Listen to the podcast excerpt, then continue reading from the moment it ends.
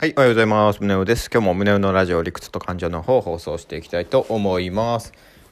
もうすぐ4月も終わりですね。まあ明日から、まあ、長い人はすごい、えー長い連休になるんだと思い思うんですけど、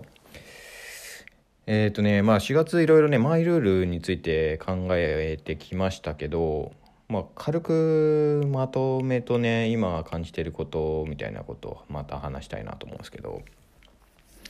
まあ、すっごくざっくりまとめちゃうとねマルマイルールについてなぜ考えたかっていうとえっとね、まあ、人生がね漠然と不安になる理由として理由の一つとして、まあ、も人生に目的と、まあ、ルールがないからっていう話から話をスタートしていたりします実は。で、えーその目的とルールのおルールの方これを規定することが大事だよねと。で、えーそれをマイルールというふうに呼んでますけど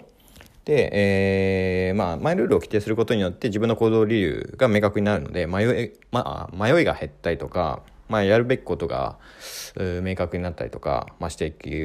していきますよねっていうのとまあ、マイルールを作ることとかマイルールを見直すこととかね、えーっていうのは基本的に自分が動いているルールの中にこれは他人のルールだよなとかっていうふうに他人のルール自分以外のルールを見つけていくことでもあるのでそれが必然的に、えー他人のルールを捨てていく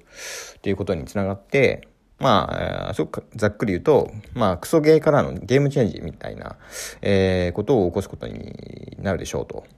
えーいうこと。で、まあ、すっごく、またさらにまとめをすると、まあ、マイルールをね、こうかマイマイ、ルールについて考えることによって、まあ、他人のルールを捨ててね、えーより良いマイルールで生きるということが、えー人生を楽しむということにつながるのではないか。ということになるのかなっていうふうに、まあ、すごくまとめるとこんな感じになっちゃうんだけどまとめるとこんな感じなんでねでもおまあ、ここまで考えてきて、まあ、自分がすごく、まあ、僕自身がすごく感じていることとして多分これを聞いてる人とか、まあ、僕自身もそうなんだけどじゃあ何しようっていったところがすごくうー何も答えが出てこないっていう ふうに、まあ、僕自身がすごく感じた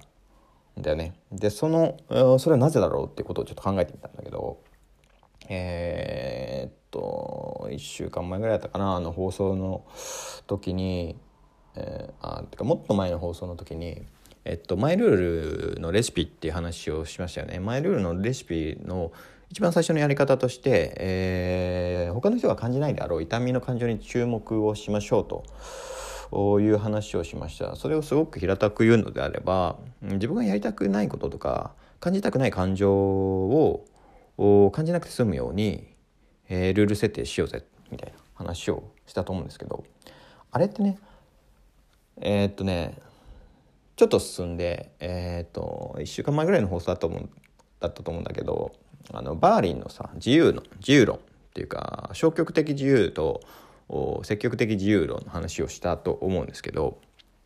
えーこのマイルールのレシピにあたって、えー、と自分が感じたくない感情に注目して、えーそれを感じなくて済むようなルールセットをしようぜみたいなのってどちらかというとやっぱ消極的自由の方に入るんですよね。で消極的自由っていうのは何かっていうと要はあ抑圧とか支配から解放されるっていうことのことを指してるんだよね。だからうーんなんていうかなまあ人が人に押し付けられるのが嫌だとかさ人の言うこと聞きたくないみたいな、まあ、そういうのが消極的自由なんだよね。でもそれがねある程度達成まあ今それがまだ達成されてない人は、まあ、それだけでもこうやるべきことってかなあこうしようとかって出てくると思うんだけどそれがある程度達成したりとかうーん達成の仕方が分かったりとかしてきた時にうんやっぱ落ちるのってえこれから何しようかなみたいなのをすごい感じるんじゃないかなと思うんです。でそれは積極自由の部分にもやっぱ該当すると思っっていてこの人生で何をするのか、うん、の追求みたいなところでねそこに対して自律的に、えー、行動していく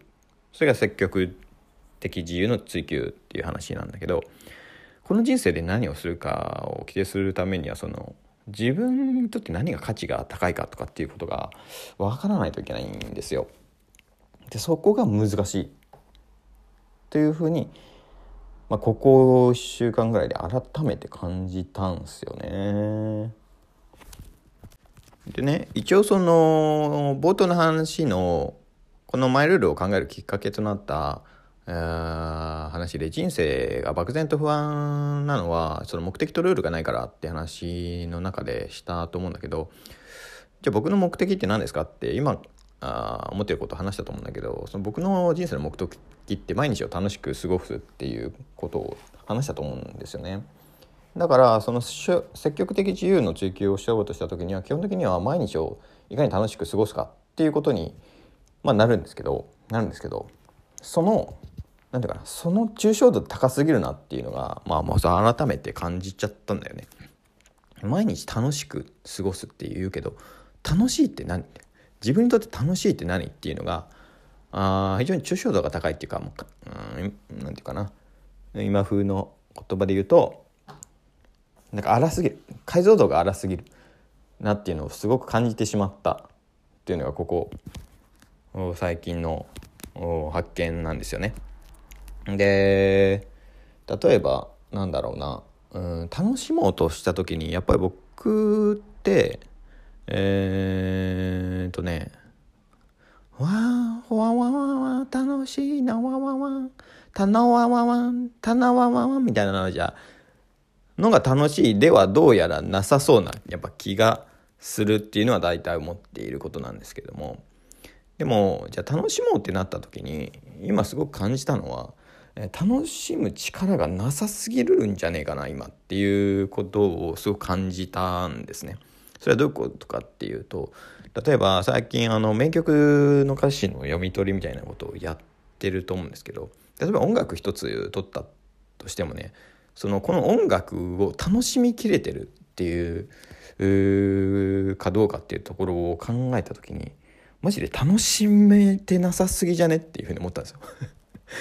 そのこのなんていうかな要はなんかえー、とじゃあクラフトビールで例えましょうかクラフトビールの味わい方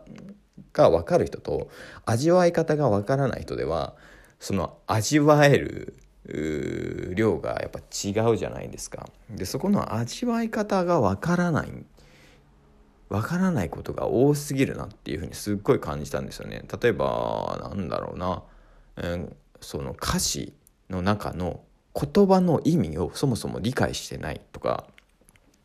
最近純文学読みたいなってなんか思って昨日芥川賞を取ったあのピースの又吉さんの「火花」っていう小説買ったんですけどで今読んでるんですけどまあその文学一つにとってみてもですねマジでその読み方が分かんないとかね、うん、楽しみ方が俺全然分かってないんだろうなっていうふうに思ったりとかしてでもこれ多分楽しめるようになったらめっちゃ楽しいんだろうなとかっていうふうに思ったりとかねうんするわけ。で何が言いたいかっていうとその毎日楽しい楽しいっていうことの、まあ、要は解像度が荒すぎることによってあのー、これ何しようっていうことがね全然マイルール設定が今できてないうん、これはいかんっていうふうに まあ思っちゃったんだよね。うん、でここの部分の解像度がもっとあの細かくなっていったらもっと楽しくなるんじゃないかなっていうのはすごい思ってしまったんだよね。うん、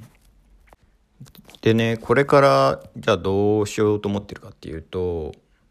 楽しいを定義するためにはね楽しくないを定義しなきゃいけないってやっぱ僕の発想からするとなるんです。うん楽しいを定義するのと同時に、まあ、その楽しく自分にとって楽しくないことをやっぱ定義、えー、していくことによって楽しい自分の楽しいの解像度が上がると思う解像度っていうか輪郭がより、えー、明確になるって言った方が正しいんだと思っていて、えー、これは自分にとってやっぱ楽しくない表現だなとかっていうのもが分かることによってあこの小説楽しいなとかっていう風に味わえるようになると思うんですよ。クラフトビールもこれまずいなとかっていうのが分かるようになってきて初めてあこのビール美味しいなとかって思えるようになると思うんでだから楽しいを追求することって楽しくないを追求することでもあると思ってるんですね。だからこれからどうしようとしているかっていうと自分にとってなんとなく興味湧かないものとかえー、っとねあとは何て言うかな。うん。うん価値が高いと思えないものについて なんかちょっと勉強しようかなって思ってるんです。でその一つが僕ねお金なんだよね。お金。あのー、でまあ5月お金のこと話そうと思ってますって話したけどその理由はもしかしたらこれかもしれない。だからお金に対して興味がどうしても湧かないんですね。だからなそれはなぜなのかっていうことを突き詰めていくと自分に何をか自分が何に価値を感じているかが、まあ、見えそうな気がするわっていうことで、まあ、お金について、まあ、考えていこうかなっていうのは思っていることですね。まあ、あとは同時にそうなんでかなやっぱ楽しみ方をね学ぶっていうことをもうちょっとしていきたいかなっていうふうに思ってますね。小説の読み方とかね教えてほしいねあと音楽の楽しみ方とか是非なんかあの例えばこの小説だったら小説の楽しみ方ってこうですよってあの多分自分の中にある人いると思うんでなんかねコメントとかもらえると嬉しいです。というわけで、えー、皆さんもですね何て言うかなマイルールっていう漠然としたマイルールを立てるのがいいよっていう漠然とした話の中で多分うんほにゃほにゃほにゃっていうふうに思った人が非常に多いと思うんですけどそれって多分自分の価値観がやっぱり明確ではないからっていうことになるんだと思うのでそこを何て言うかなあもう少し何て言うかなクリアにしていくっていう作業をしていくと人生楽しくなるんじゃないかなというふうに思うのでなんか、あのー、一緒にやっていけたらいいんじゃないかなというふうに思います。というわけで、えー、今日の話は終わります。はい、最後にお知らせがあります。えーと、僕のですね、個人セッション、セッション系話すの、えー、日記募集がですね、昨日から、えー、申し込み受付、え、開始となっております。というわけで、よろしければ、ご利用ください。えっ、とこちらの参加特典には、え、感情の仕組みと感情の取り扱いスキルの高め方を学べるセミナー動画、えー、ですね計4時間ぐらいのセミナー動画が参加特典になっておりますのでよろしければご利用ください。というわけで、えー、終わります。じゃあね